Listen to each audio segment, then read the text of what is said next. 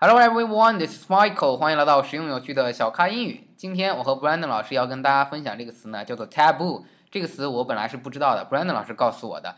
taboo，t a b o o。那么现在由 Brandon 老师来告诉大家 taboo 是什么意思。大家好. So today we're talking about taboo. The idea of taboo in English, American English, is an idea of something, a topic, usually of conversation, that is not forbidden or not allowed. But it is also something, it's an idea that most people in American society, in uh, um, the American people, they all understand is a topic that you don't want to talk about.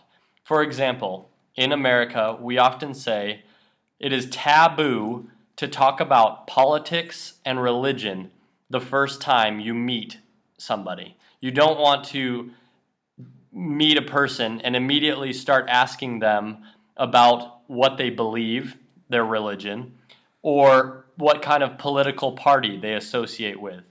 The reason here is because in the US we have two, at least two political parties. We actually have many, but there's two main political parties. And because their ideas are very different, they have different stances on things, different ideas. Uh, people will often feel that's a little bit of a sensitive topic when you talk about politics. The same with religion. In religion, because some people do not have a religion or they believe a different religion, they feel when you ask them about what they believe, and if you believe something different, then they feel a little bit awkward or embarrassed. They, they feel it's something that they would rather not talk about. So, in these situations, you can say that subject, that subject ma- matter that uh, people want to talk about is taboo. It's something that you have to be careful with to not talk about too much with other people. 好，谢谢 Brandon 老师。那他刚才讲到两个非常核心的词来解释一下 taboo 什么意思。就是在美国，大家知道它是有两个党的党派，有两个党派，所以到美国跟美国人去聊天的时候呢，首先不要去谈 politics，不要去谈政治的东西； 第二，不要去谈 religion，不要去谈宗教的东西，因为每个人有自己宗教的信仰，你不要去呃去强行的去给别人灌输或者怎么样的。那所以这两个话题呢，对于别人来说都是禁忌，都是不能去谈论的。像我们中国人也不会去打听女孩子的年龄啊什么的，这对我们来说也是一个 taboo，t a b o o，taboo 对我们来说就是一个禁忌。所以可以说 it is taboo to talk about，就是说这是一个禁忌，谈什么是一个禁忌啊。那接下来 to talk about 什么什么什么就是一个禁忌，不能谈的。或者我们大家都学过一个词叫做 forbidden，forbidden。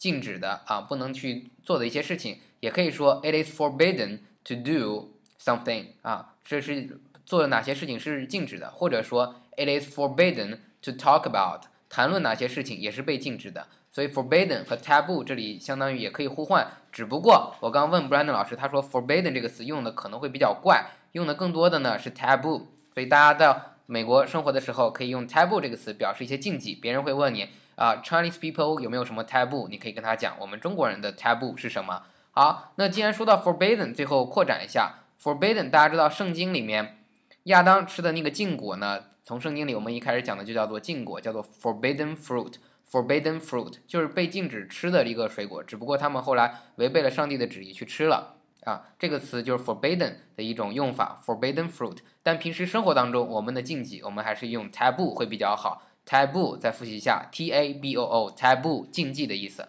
好，谢谢 Brandon 老师。如果您喜欢我们的节目呢，请将节目点赞、下载并转发。欢迎大家订阅荔枝 FM 三五三七八二，我的新浪微博小咖 Michael，请加入 QQ 学习群九四六二五幺三九九四六二五幺三九，跟更多的咖啡豆们一起学英语。特别感谢本节目的赞助商汉奇英语，跟专业外教一对一学美式口语，请到汉奇英语学习最高性价比的外教课程。今天的分享就到这里，Thank you Brandon。